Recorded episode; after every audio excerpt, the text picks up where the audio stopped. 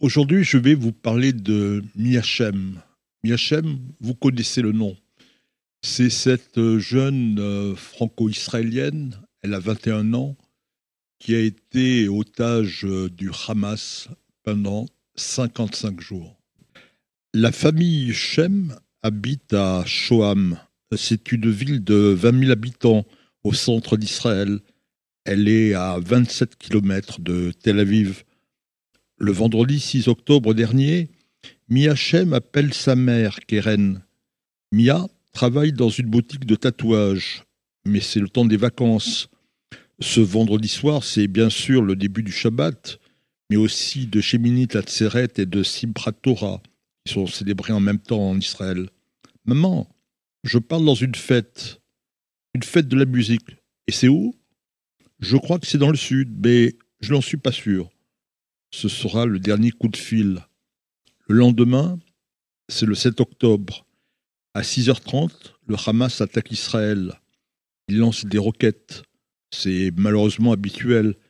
Mais 3000 terroristes envahissent le sud du pays. Ils pénètrent dans des bases militaires, dans des villes, dans des kibbutz. Keren allume la télévision.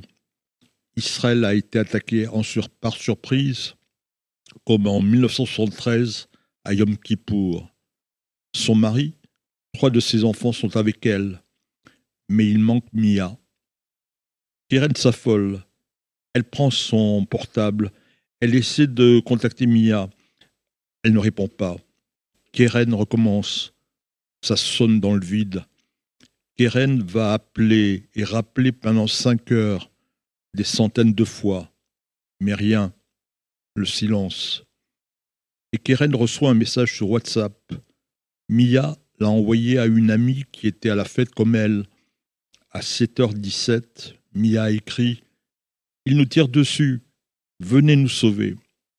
En fait, Mia était à la fête de la nature dans un terrain à côté du kibbutz Reim. Il est à 5 km de Gaza. Plus de 3500 jeunes sont en train de danser, de s'amuser quand des terroristes font irruption. Ils tuent, ils violent, ils brûlent. Près de 400 Israéliens sont assassinés et une cinquantaine est prise en otage. Pendant plusieurs jours, la famille de Mia vit dans l'angoisse et l'incertitude. Qu'est-elle devenue? On n'a pas pu identifier tous les corps. On ne sait pas qui a été amené de force à Gaza. Mais neuf jours plus tard, lundi 16 octobre, dans la soirée, le Hamas diffuse une vidéo de 60 secondes sur Telegram. C'est Mia. Elle est pâle, très pâle.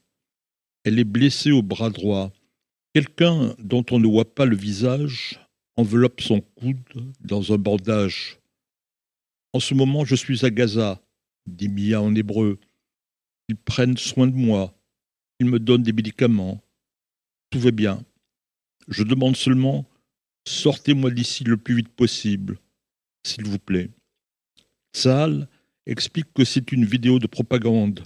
Le Hamas veut se faire passer pour une organisation humanitaire, mais ce sont des terroristes.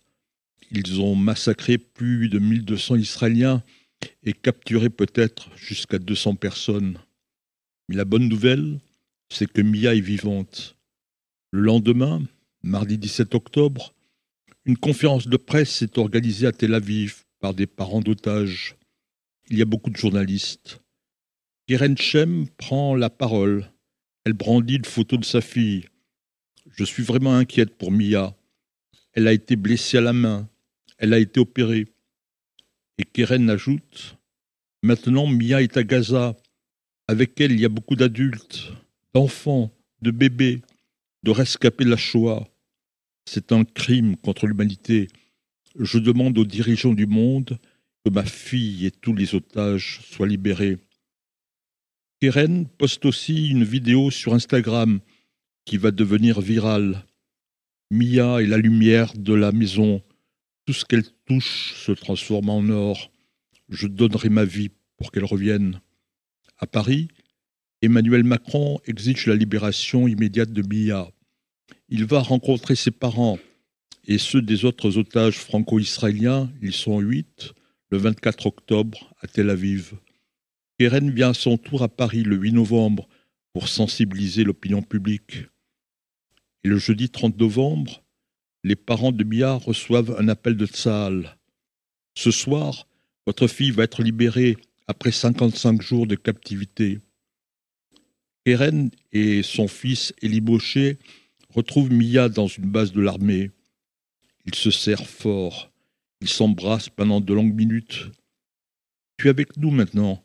Tout ira bien, murmure Keren à Mia. Elle est affaiblie, amaigrie, traumatisée, mais vivante. Et c'est le principal.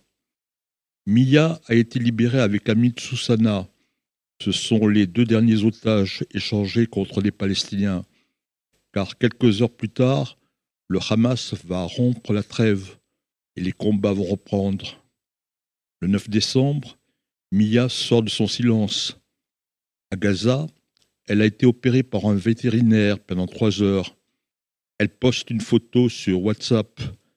Elle montre son nouveau tatouage. We will dance again. Nous allons danser à nouveau. Et elle a ajouté 7, 10, 23, la date du massacre. Mia poste aussi une photo. En famille, on a allumé les bougies de Hanouka. Et sur son compte WhatsApp, Mia écrit La douleur et la peur, les visions difficiles, les amis qui ne reviendront pas, et ceux que nous devons ramener, mais nous gagnerons, nous danserons.